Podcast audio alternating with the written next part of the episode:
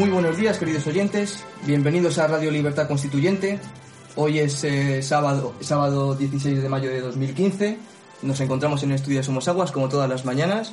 Y hoy nos acompaña don Daniel Sancho. Muy buenos días, don Daniel. Buenos días y muchas gracias por la invitación una vez más.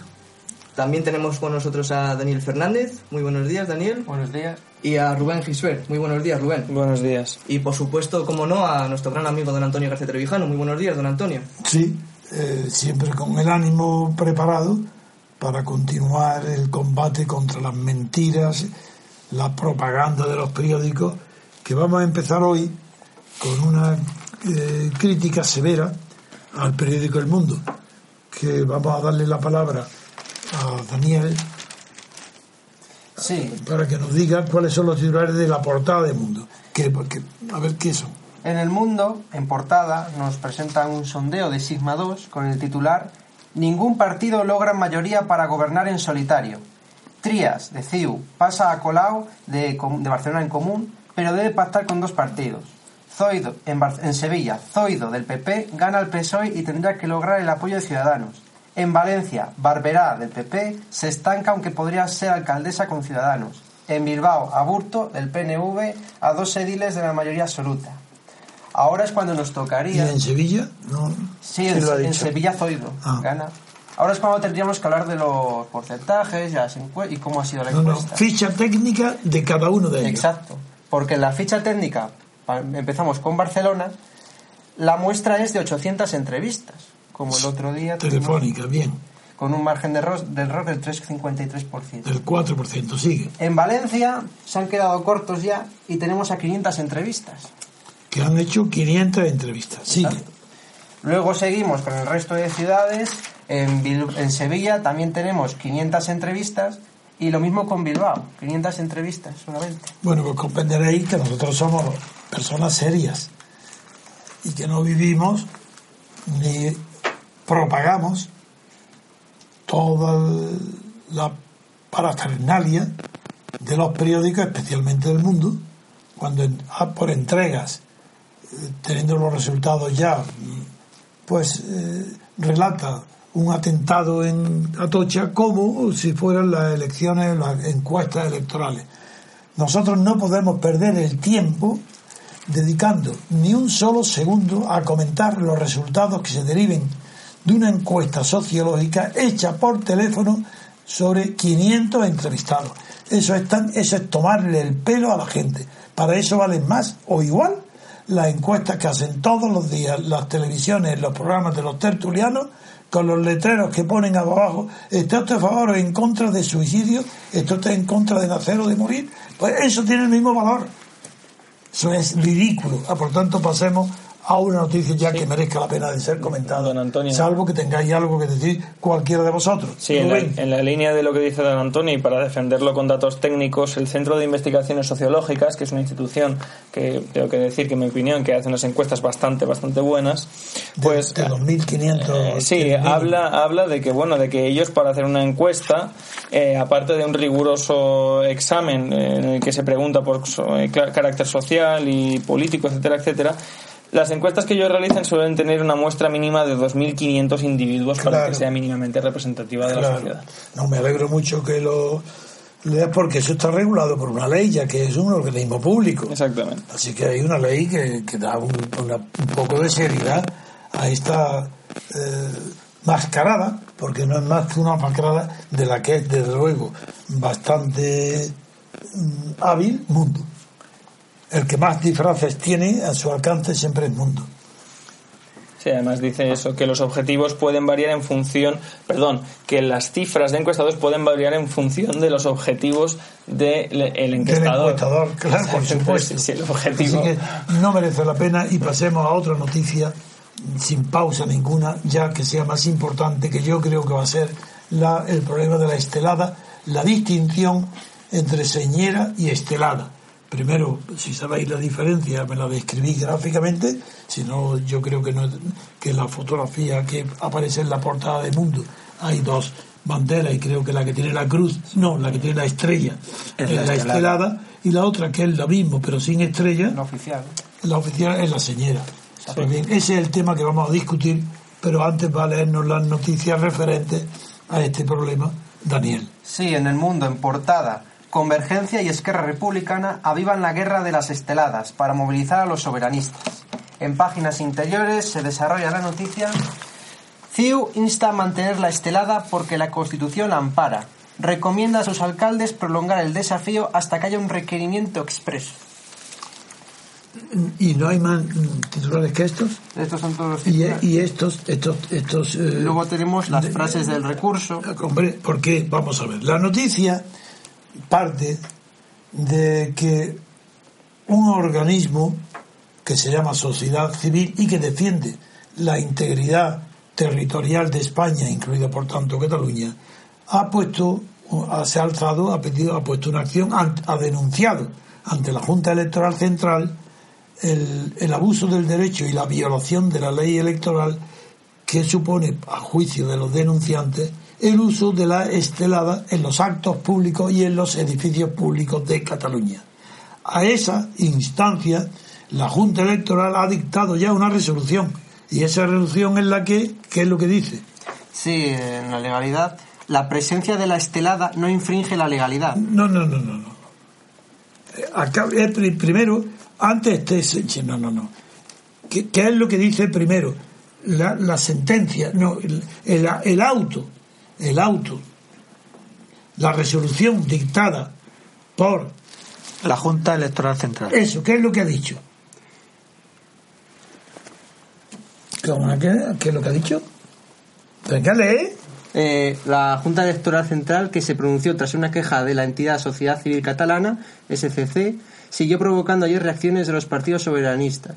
Multitud de municipios filtraron con la desobediencia en, gran divers- en, en grados diversos, siguiendo las directrices de los cúpulas de CIO y Esquerra Republicana. ya hablas de desobediencia, pero eso no es bastante. A ver, la Federación Nacionalista Recomendó a sus alcaldes que no retiren las banderas independentistas mientras no tengan sobre la mesa un requerimiento expreso para ello. Ah, amigo, esto, esto recuerda algo, ¿verdad?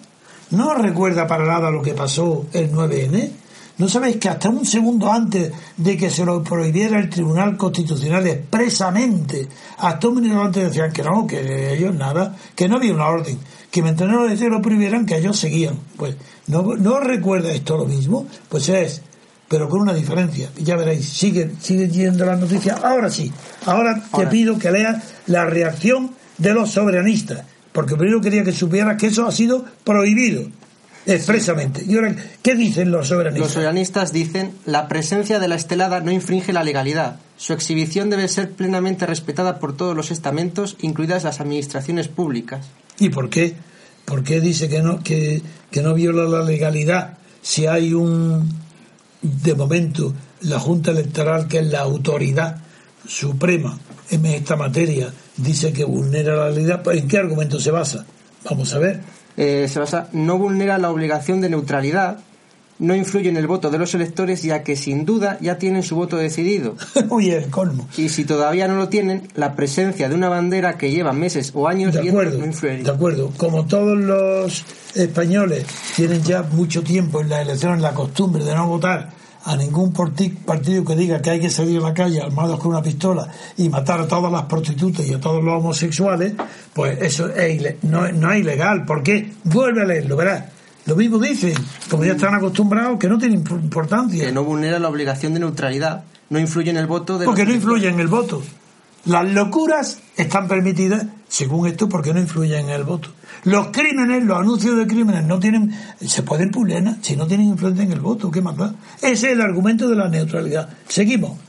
El acuerdo de la Junta Electoral, dicho sea con el máximo respeto, no solo excede de sus competencias, sino que además supone una vulneración clara de los derechos fundamentales a la libertad ideológica y a la libertad de expresión que protege y garantiza la Constitución. Esto sí es. Aquí hay el argumento. Ahora llegamos. Y por eso la presencia de nuestro querido magistrado Daniel y su gran preocupación siempre por el tema de la autodeterminación y de las y de la autonomía, pues aquí incidimos de lleno. Vamos a ver. En primer lugar, dicen ellos que la Constitución ampara la libertad ideológica y la libertad de expresión. Está garantizada en la Constitución.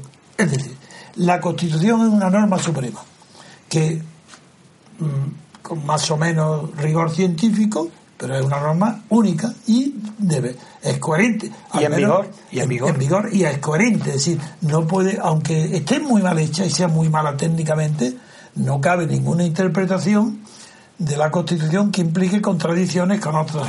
No, tiene que haber una interpretación auténtica, perdón, Antonio. No, auténtica, no solo auténtica. Integradora. Eso es. Porque la palabra auténtica en la interpretación se aplica a aquellas interpretaciones que hace el propio correcto, Y eso no es el tema. Correcto. Integradora. integradora, eso es.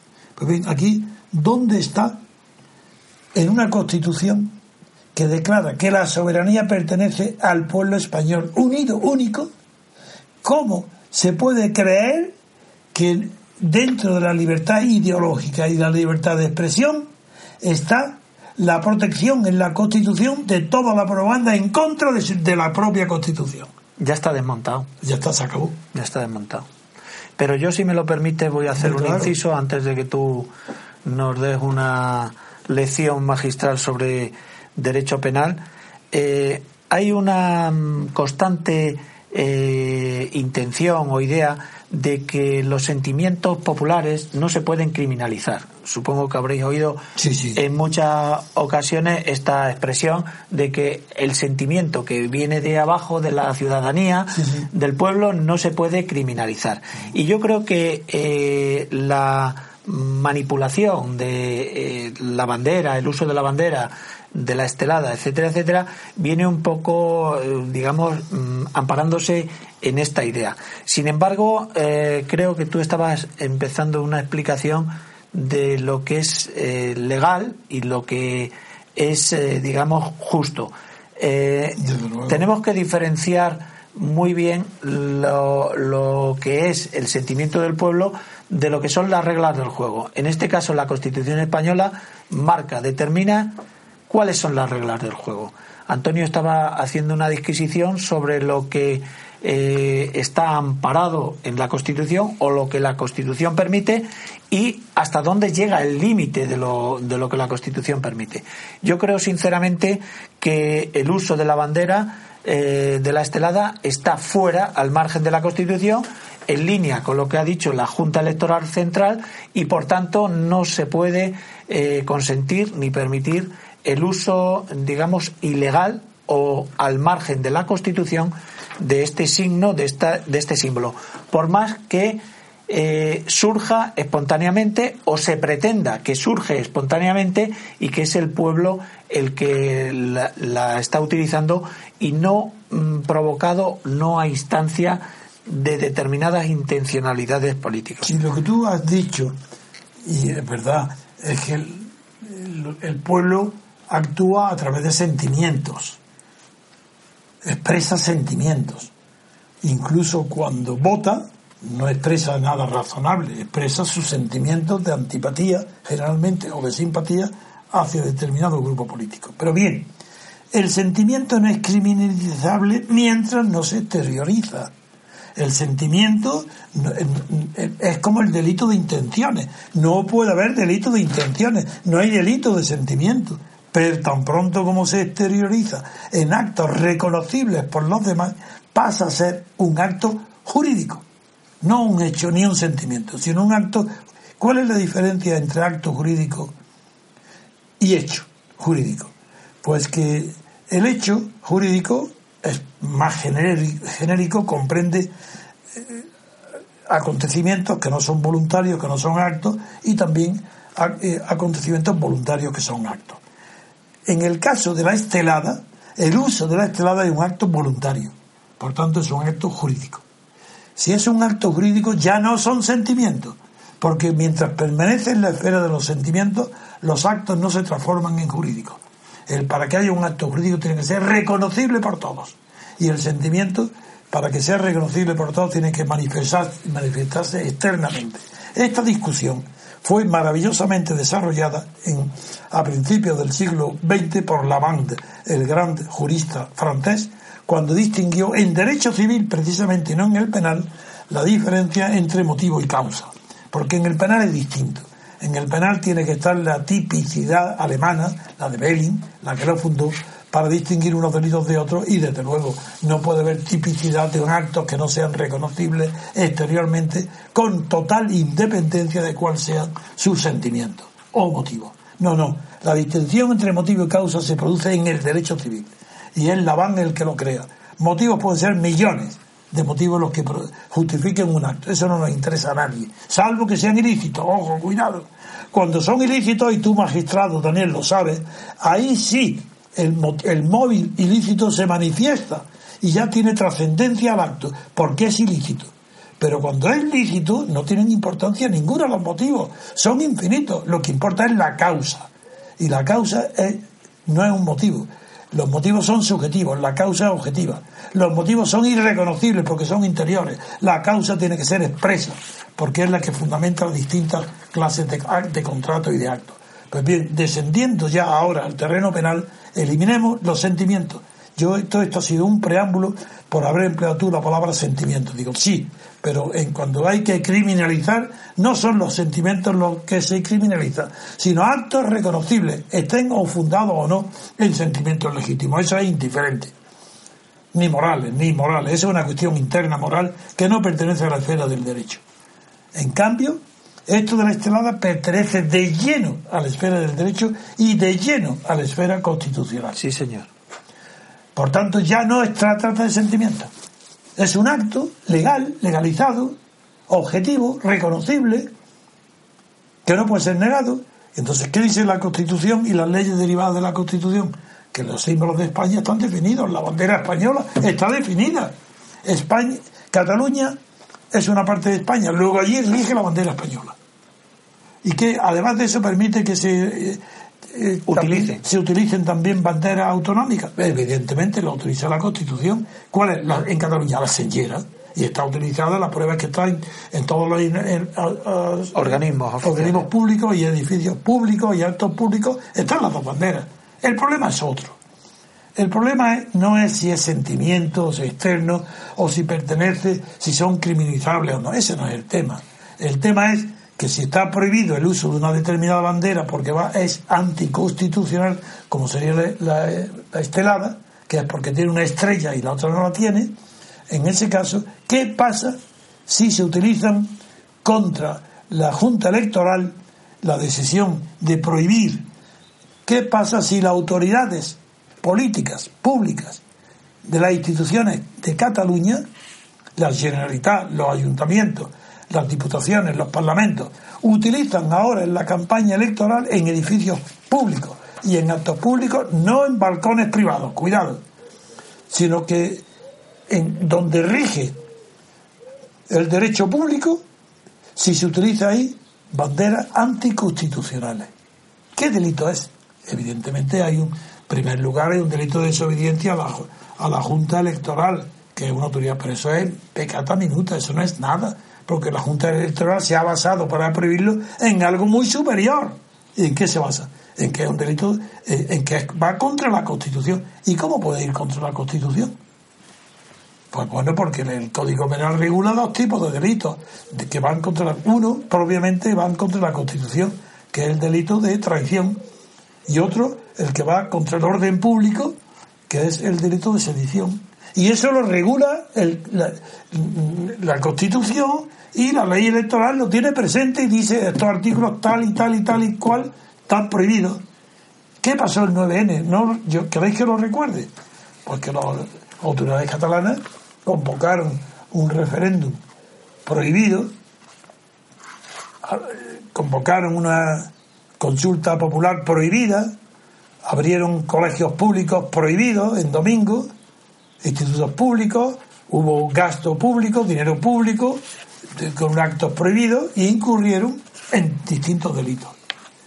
La mayor parte de los penalistas, y no, la mayor parte no, prácticamente todos, menos yo, que no soy penalista, por tanto, todos los penalistas creen o creían, creen, siguen creyendo, que, que son actos de sedición todos aquellos que son aquellos actos que impliquen un alzamiento público y tumultuario pero tumultuario entendido en el sentido de muchas personas, no de desorden, contra la unidad de España, contra lo que vulgarmente se entiende por separación de Cataluña, pues dice la gente es un acto sedicioso. No, la separación de Cataluña puede ser resultado de un acto de traición o de un acto de sedición y, también, bueno, pues, pero es que el, delito de sedición en el Código Penal Español, lo he dicho muchas veces, no soy penalista, pero y soy el único que lo ha dicho, por eso, porque no soy penalista, el delito de sedición en España, en el Código Penal, está conscientemente excluido de los delitos contra la Constitución. Ah, no, no, no. No es un delito contra la Constitución, no. ¿Dónde lo ha metido? Nada menos que entre los delitos contra el orden público. ¿Qué tiene que ver con el orden público? Como si fuera un asunto de la policía, del Ministerio del Interior. No, señor. Eso es unas trampas de los redactores actuales del Código Penal que siendo verdaderamente eh, borregos al servicio de la idea dominante sobre la autonomía y sobre la eh, viabilidad de la independencia de Cataluña y del País Vasco, siempre que lo aprueben las mayorías, incluso españolas. Es decir, siguiendo el criterio de la falange española de José Antonio Primo de Rivera, de que las comunidades y la nación española es un proyecto sugestivo de vida en común, esos, esos han sacado a propósito del Código Penal la sedición la han sacado de los delitos contra la Constitución y lo han metido en el orden público, amigos. Pero claro, primero, no son muy inteligentes los redactores del Código Penal. Han cometido errores. Y el error más grande que han cometido es que no se han dado cuenta que al incluir dentro de los delitos de sedición, al incluirlo, sí, no solo tipificar solamente el delito, sino que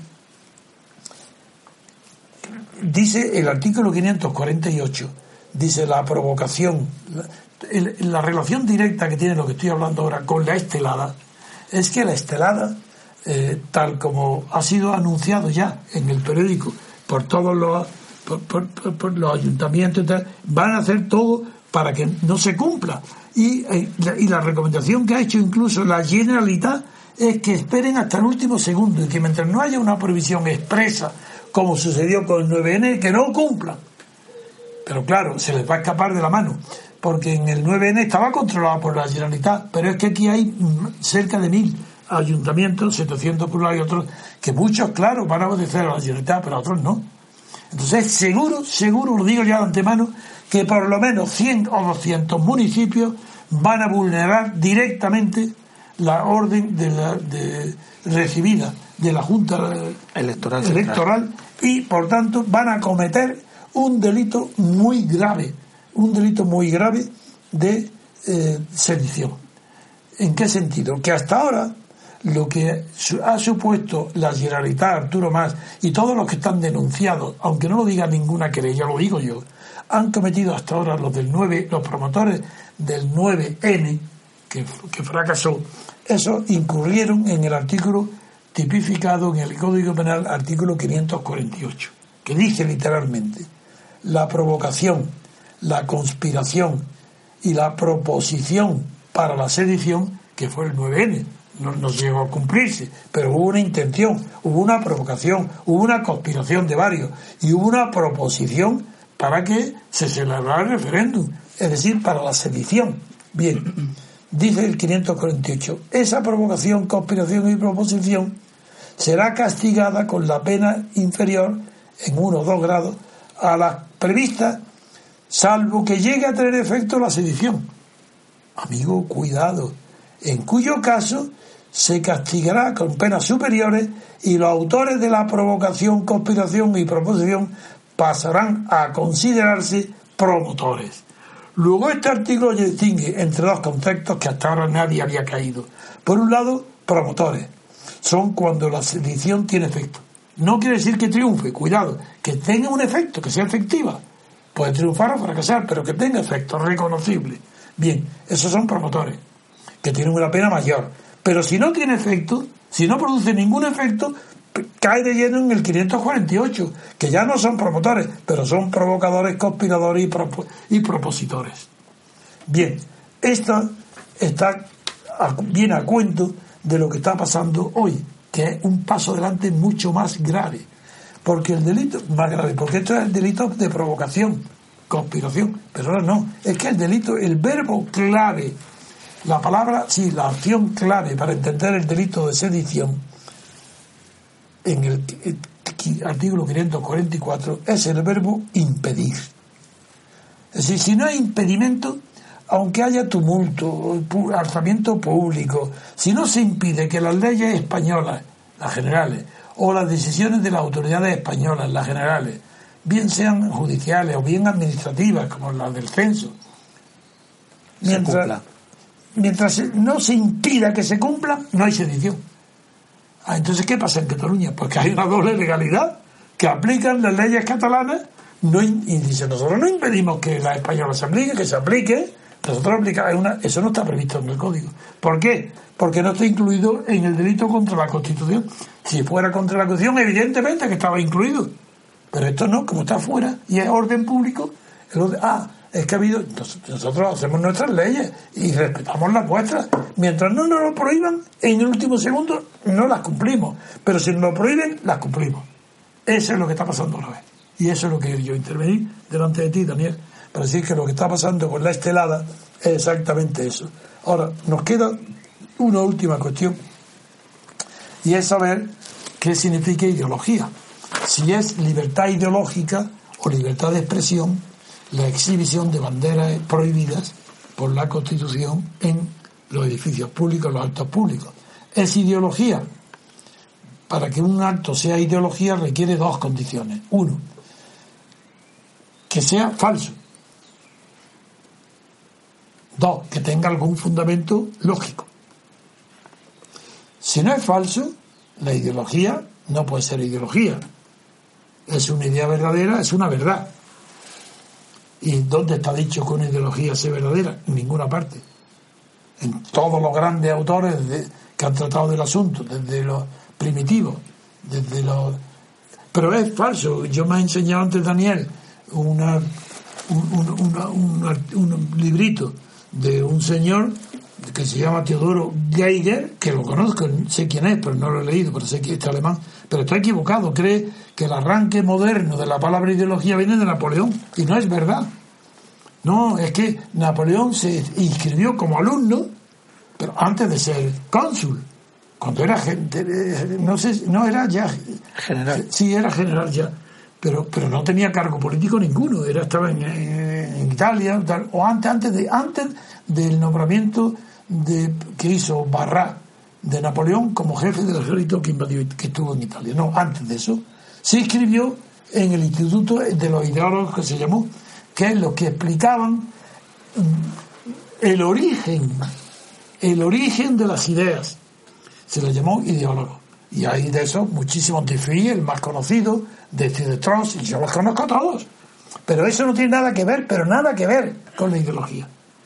Que el nombre se parece de ideólogo, claro, pero no tiene nada que ver. El origen de la ideología moderna ni siquiera está en Bacon, eso tampoco es verdad. La ideología moderna empieza cuando, antes de Marx, pero luego Marx lo desarrolla, la inteligencia expresa el fundamento del poder no en la fuerza, sino en una idea universal.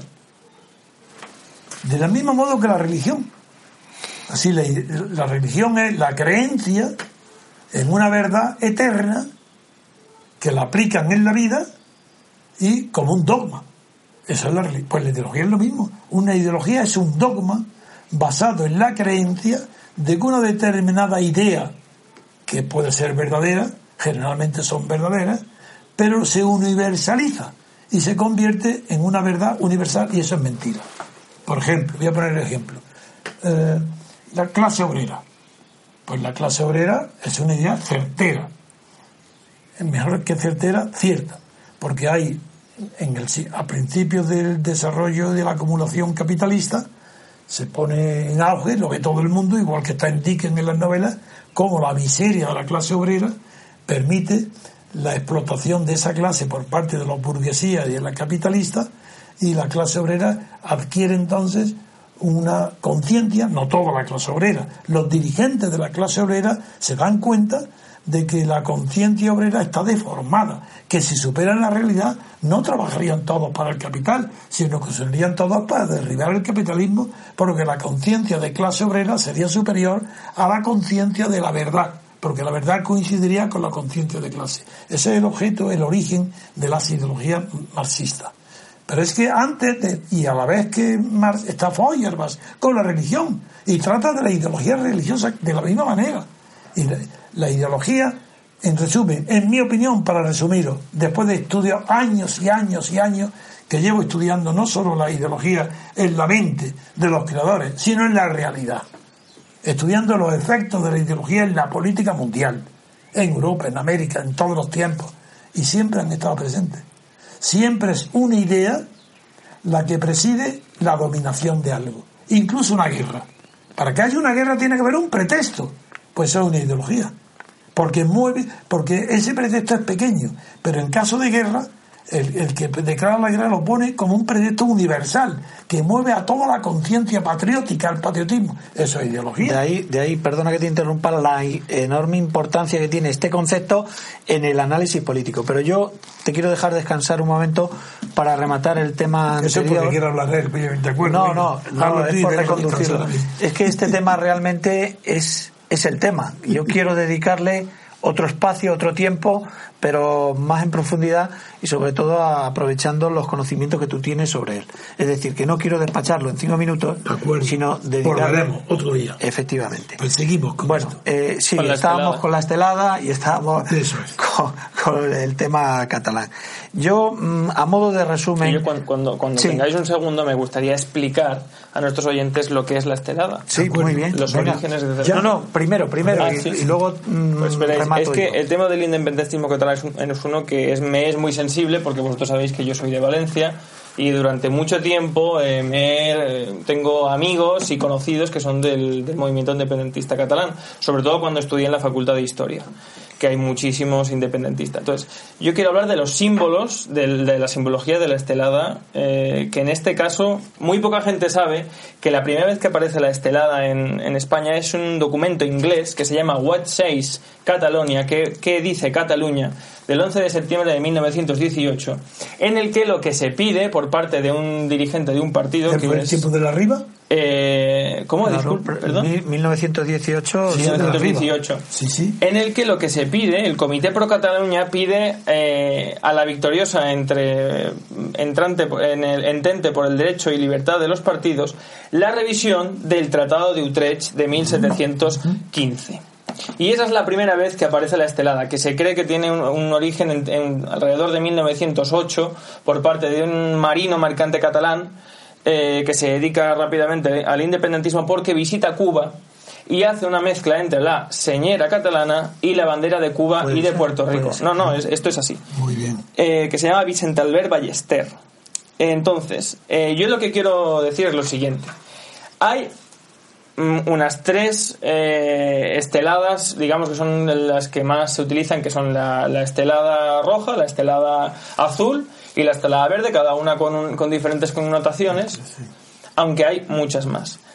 Entonces, yo lo que quiero decir sobre este tema es lo siguiente. Yo lo que más he estudiado y lo que más he vivido es, por ejemplo, es el Estatuto de Autonomía de la Comunidad Valenciana de 1984 en el que hay una guerra, pero bueno, espectacular, hasta el punto de que un escritor valenciano muy bueno, Jan Fuster, se tiene que ir de Valencia porque le agreden físicamente y, atacan su vivienda por los signos regionales valencianos, en el que se cuestiona el, incluir la banda azul dentro de la bandera de la comunidad valenciana y a la que se llama blaverisme o los, los blaveristas, que son una corriente de derechas dentro de, o la convierte en una corriente de derechas dentro de lo que es el regionalismo valenciano.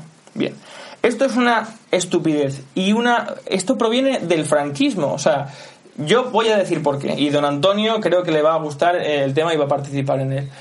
La, la, banda azul viene de la corona de Pedro el Ceremonioso, que era un rey de un rey de, de la corona de Aragón, que en la guerra con Pedro el Cruel, en la guerra de los dos Pedros, en 1300... Siglo XIV, principio eh, Valencia resiste dos sitios muy, muy feroces de Pedro el Cruel y por lo tanto Pedro el Ceremonioso le otorga a Valencia las dos L's que tiene cada uno de los escudo, de, leal, escudo de leal, que se llama doblemente leal, una por, cada, por cada sitio, y le da la corona a, tiene el privilegio Valencia de utilizar la corona de, de, Pedro eh, en, en, su... Y esa es la única diferencia que hay con la señora, que viene de, de Jaime I el Conquistador. Entonces, estos son simplemente señas regionales que tienen que ver con la identidad de una región y lo que quiero ahora abrir o, establecer el tema es cómo a la muerte de Franco hay una lucha ideológica por convertir estos símbolos, que son de, una región, en símbolos ideológicos. Cómo hay partidos que los utilizan para hacer suyos unos símbolos y, y, convertir los símbolos institucionales en símbolos políticos, que es lo que hizo Franco con la, con la bicolor, con la, con la bandera monárquica, que sabéis que viene de la aplicación mercante para distinguirse de, los barcos franceses y, ingleses.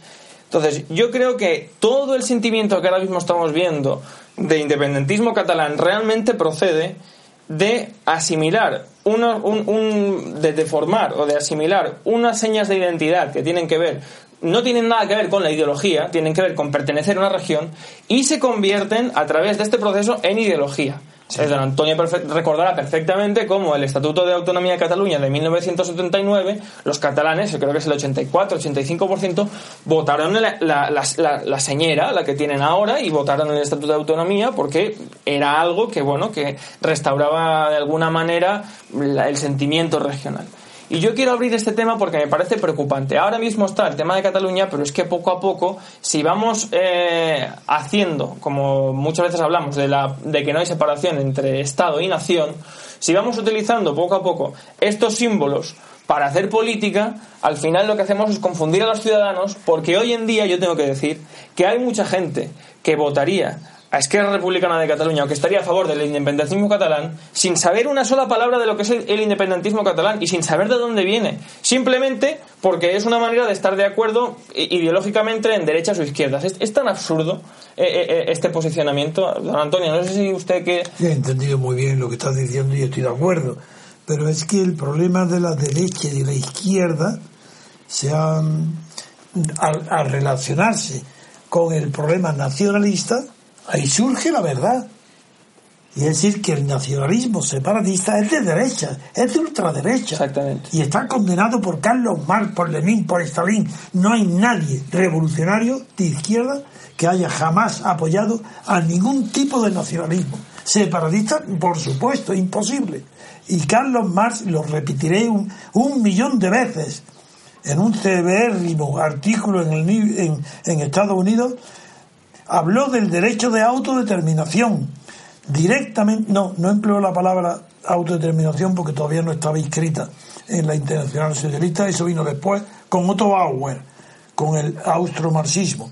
Pero Carlos Marx ya dijo que el derecho de libre determinación, como se llamaba entonces, a consecuencia de la primera guerra de independencia que fue la griega contra el Imperio Otomano, y los voluntarios ingleses, los que fue, entre los que fue Lord Byron, pues iban con el derecho de libre determinación de Grecia.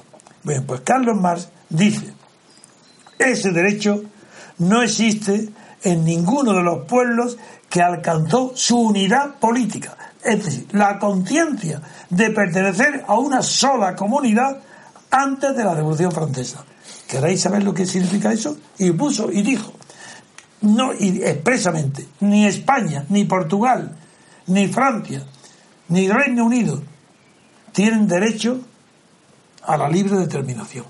Porque están ya determinados ellos mismos antes de que la libertad política fuera concebible como un derecho o inherente a los pueblos. la libertad era algo y se concedía como de la sociedad, de los individuos, pero no de las naciones. Y eso fue un descubrimiento de la Revolución Francesa. Y Carlos Marx dice, precisamente, precisamente por eso, todas las naciones que han querido conciencia de su unidad antes de la Revolución Francesa no tienen derecho de la libre determinación. Y dice, y solamente hay una excepción en Occidente, Irlanda. Y dice Carlos Marx, por motivos religiosos. Es, es, perdona, es sorprendente la cita que acabas de hacer, porque vosotros sabéis que en este país, aunque el concepto de nacionalista empieza siendo de derechas, la burguesía catalana y vasca, al final los que están dando el empuje final al movimiento nacionalista es la izquierda. ¿Sabes por qué? ¿Te lo has preguntado? Si lo hemos hablado aquí en este programa en otras ocasiones. Sí, sí, pero la razón es muy sencilla. Bajo Franco, es que lo he vivido. Es que yo no hablo de nada estudiado. Es que yo hablo de mi experiencia personal. Yo he viajado durante el franquismo al País Vasco, a Cataluña, a Galicia, en busca y en diálogo para atraerme el apoyo de los nacionalistas catalanes, vascos y gallegos. ¿Y qué me encuentro? Pues la, la, realidad cuál es, y la veo yo delante de mis ojos, que no tienen clientela en la clase obrera. No tienen seguidores obreros. ¿Quién? Pues los como izquierda, por ejemplo, el, el, SUC de Cataluña, el que estaba dirigido por Antonio Gutiérrez, el médico inteligente, pero y un hombre honesto, murió. Pero el SUC no tenía eh, seguidores en la clase obrera. Pero tenía seguidores, entonces los buscan donde se encuentran. ¿Y dónde encontrar seguidores? Un movimiento de protesta, de levantamiento contra una dictadura fascista o de ultraderecha o de derecha o conservadora como la de Franco. En el nacionalismo.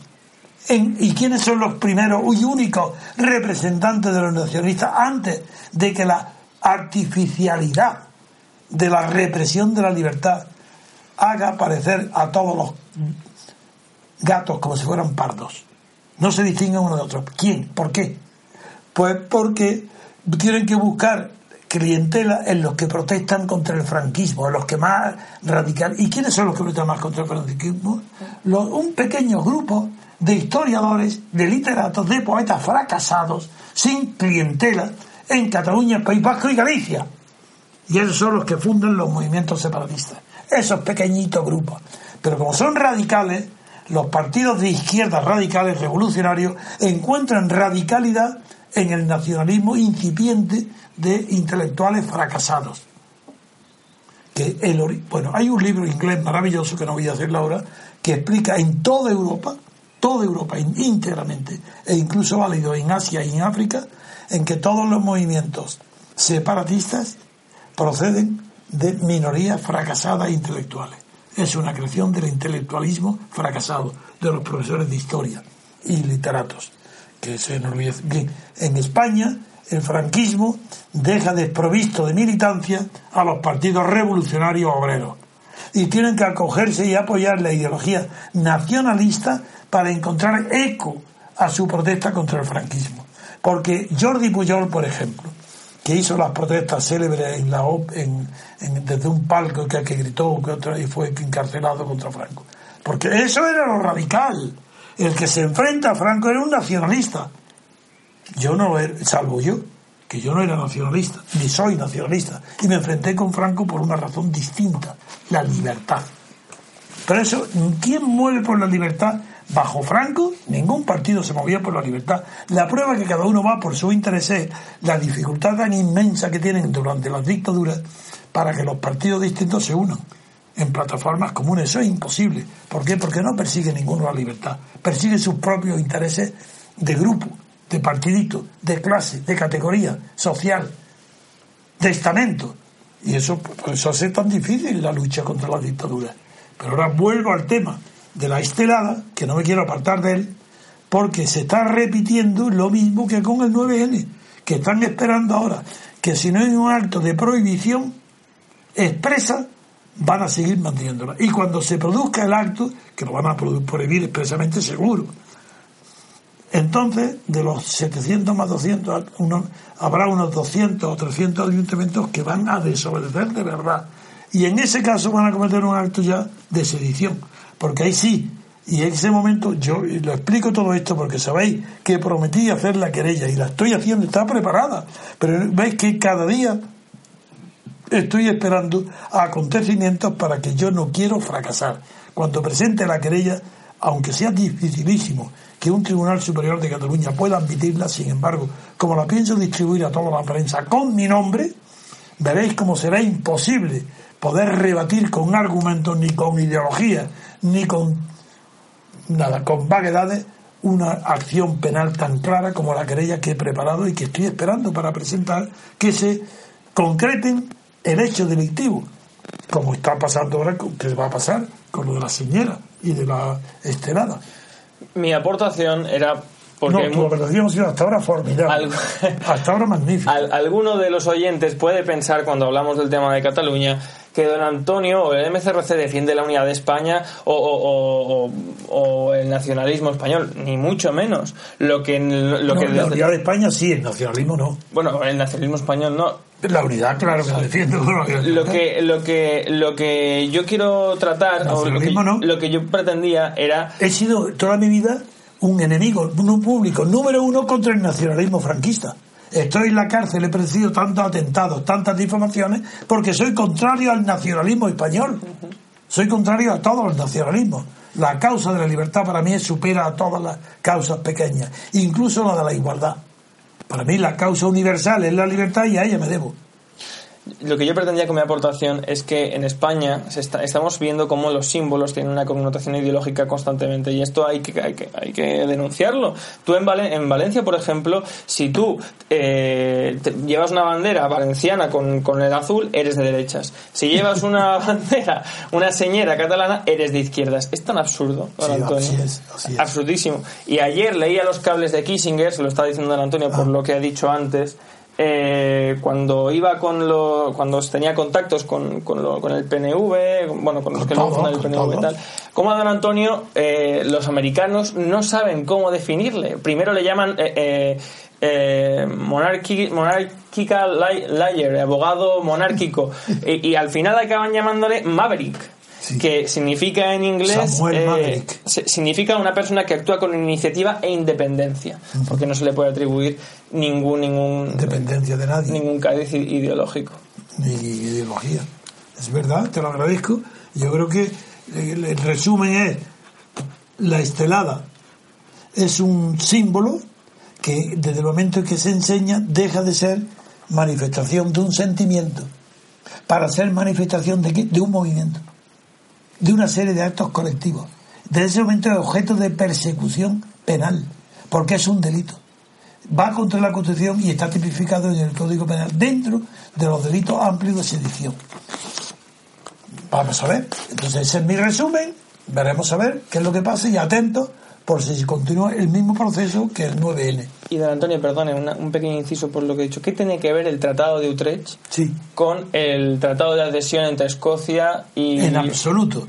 Bueno, en primer lugar, el Tratado de Escocia e Inglaterra, que constituyó el Reino Unido, es un pacto bilateral entre dos estados independientes uno de otro, entre dos naciones independientes una de otra, hasta el punto que Irlanda no, perdón, que Escocia es católica y por eso es la simpatía española por María Estuardo y por la escocesa y por los Estuardos y la antipatía por quién por los, por, los descendientes de, de Enrique VIII los anglicanos de los Tudor ¿no? porque son protestantes la iglesia anglicana y son dos naciones distintas dos religiones distintas dos estados distintos antes de 1707 no tiene nada que ver ni con Utrecht, ni con guerra, ni con nada. Y hacen un convenio, un tratado de unión. En virtud de ese tratado de unión quiere decir que es un proyecto convertido en contrato, en acto, voluntariamente, en virtud de la voluntad. Por tanto, en virtud de la voluntad de ambas partes puede ser deshecho. ¿Y qué es lo que ha pasado? Pues eso es lo que ha pasado, que Escocia ha pedido separarse de la revisión. De, la revisión, separarse, y Camerún no ha tenido más remedio que decir, no tengo más remedio que aceptarlo. Pues ¿qué quiere un referendo? No, no puedo llegarme, porque es un acto voluntario el que ha producido la unión. Luego un acto voluntario puede producir la desunión. No tiene nada que ver, ni parecido remoto con Cataluña. Sí, lo decía porque los independentistas catalanes se basan y aluden constantemente al, Tratado de Utrecht como diciendo, como en esa época no éramos independientes para poder hacer un tratado, como usted ha dicho, en, igualdad de condiciones, Felipe V impuso la paz de Utrecht. Pero Cataluña nunca ha sido un Estado. siempre ha sido un condado de la corona de Aragón. Yo, eh, si me lo permitís, como epílogo al resumen que ha hecho. No, antes, antes, un segundo nada más. Antes de ser condado de Aragón, fue condado de la marca eh, sí, francesa. Sí, señor. Que fue el condado de Barcelona. Sí, sí, la marca hispana. Bueno, eh, decía que a modo de epílogo al resumen que ha hecho antes Antonio, sí quería dejar una idea para la reflexión posterior. Mm, vamos a ver. desde el movimiento nacionalista, independentista, con mucha frecuencia se hacen discursos o se hacen proclamas de que el Estado español les cercena sus libertades, les agobia. Hay un personaje que no puedo dejar de citar, que es un diputado de Esquerra Republicana, que también hay republicanos de todo pelaje, Antonio. No son se republicanos, mentira. ese es un, es un personaje. Se llama Joan Tarda, ah, que se...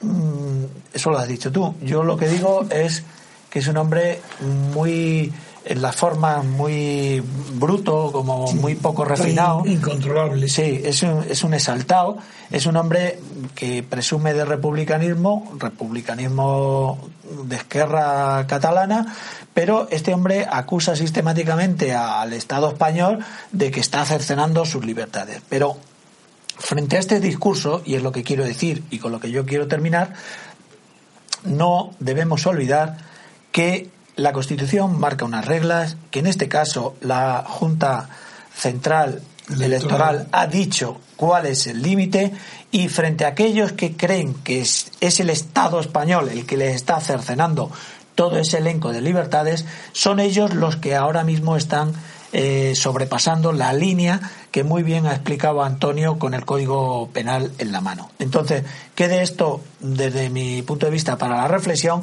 frente a aquellos que dicen que es el Estado el que cercena sus libertades, ¿qué ocurre cuando son ellos los que pasan esa línea de las reglas del juego establecidas? Esa línea de la legalidad. Sí. Bueno, que entran en el campo del Código Penal. Claro.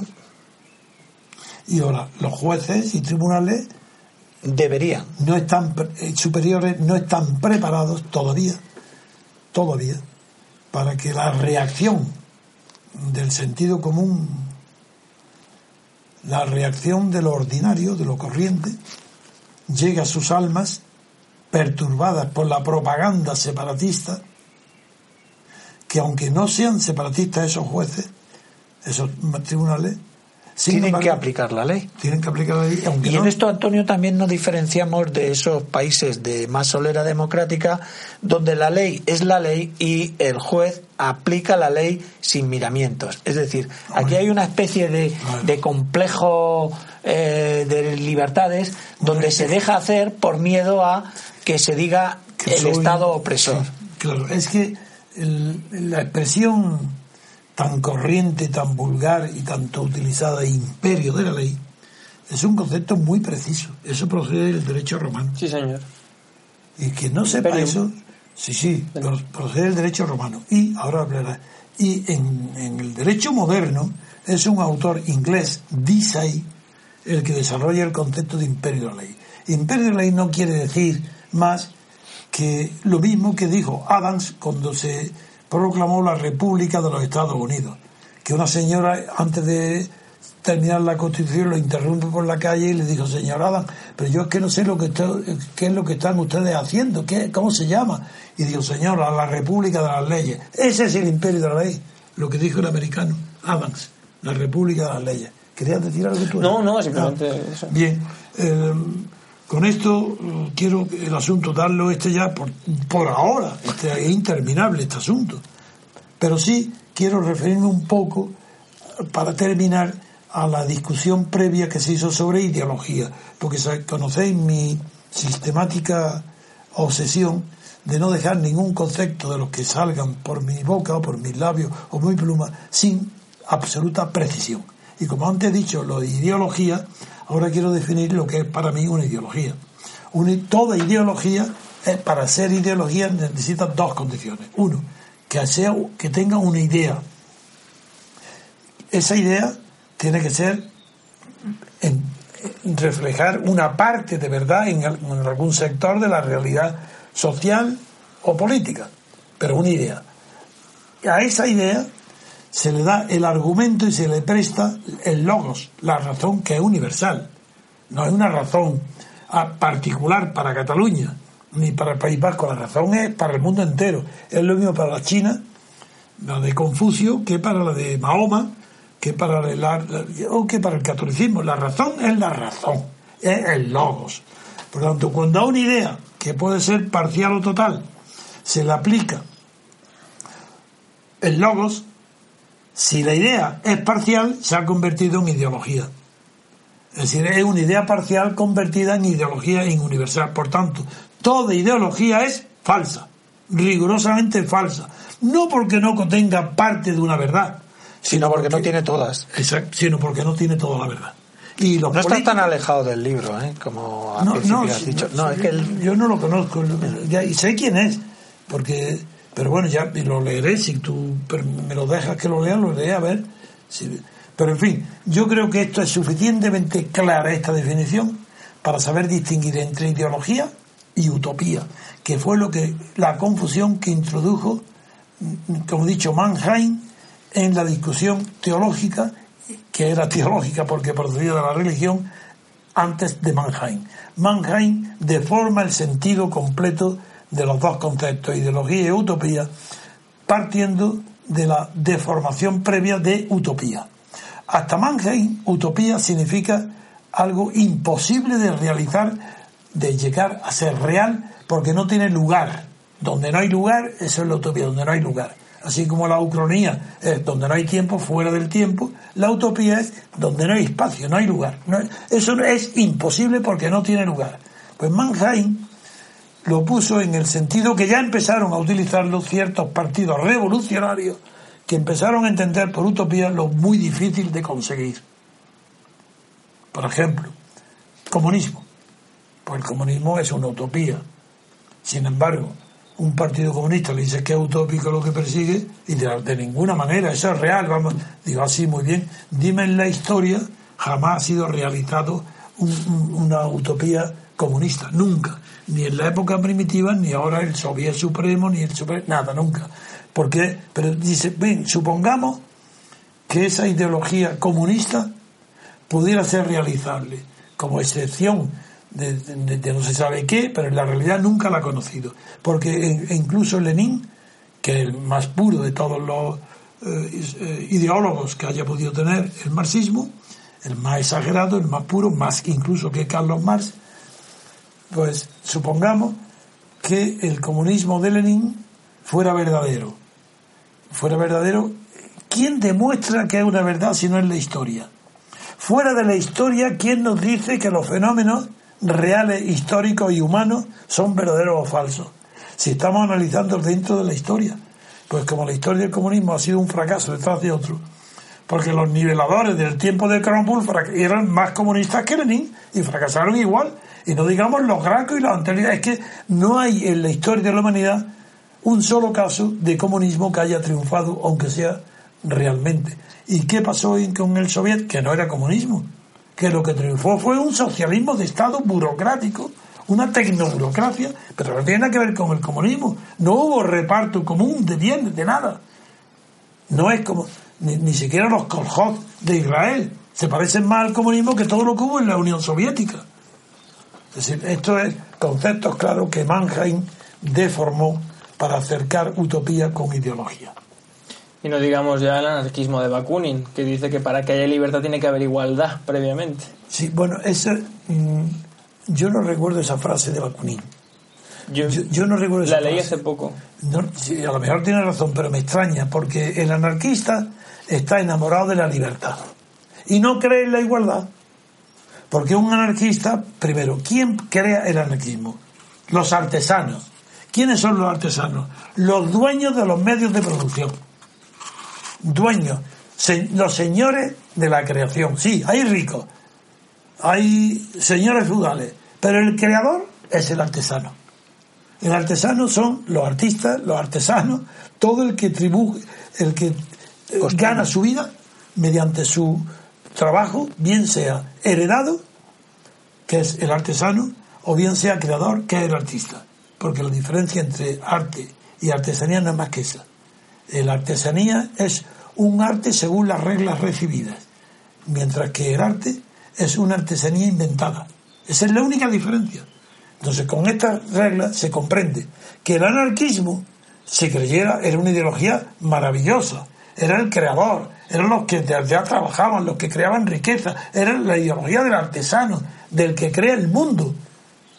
Todo lo que no es naturaleza es artesanía. ¿Quién lo ha creado? Pues lo que no es un árbol lo crea el hombre. Y los hombres, y el árbol también lo planta. Pero bueno, el artesano cree en la libertad y no cree en la igualdad.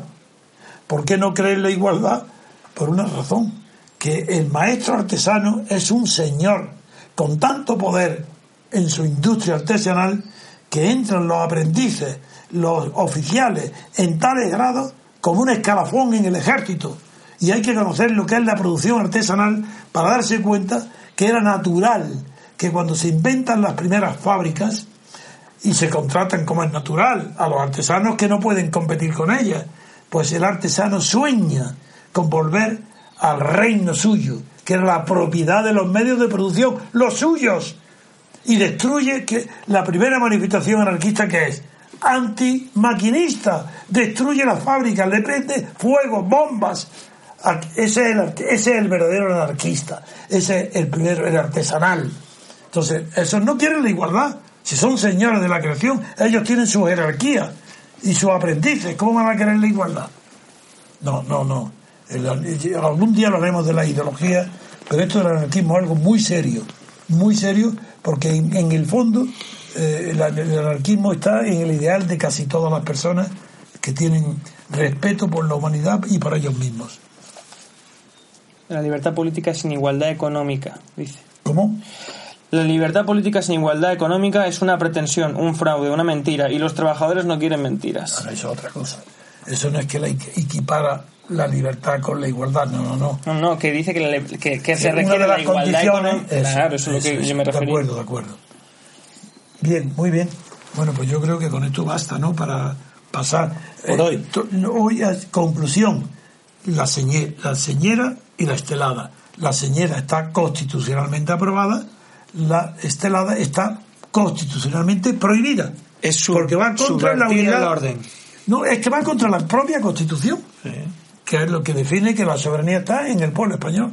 No dice que está en el pueblo catalán. Y la obligación de las autoridades es respetarla. De, respetar lo legal y de eh, combatir lo ilegal. Sin duda ninguna. Y denunciar, el de, perseguir y denunciar y perseguir el delito. Y estas son las reglas del juego. Y si no gustan, pues habrá que intentar modificarlas por métodos democráticos. O no, jugar como hago yo, teniendo. No no tratar de subvertir el orden por unos métodos, digamos, no legales. Finalizamos el programa de hoy, queridos oyentes. Queremos agradecer su participación a don Daniel Sancho. Muchas gracias por participar. Gracias a vosotros siempre por invitarme. También a Daniel Fernández, muchas gracias Daniel, y a, por supuesto a Rubén Gisbert y a don Antonio García Trevijano, que agradecemos su, su gran labor diaria y esperemos que les haya gustado el programa y les emplazamos al programa de mañana. Pasen un buen día. Muchas gracias.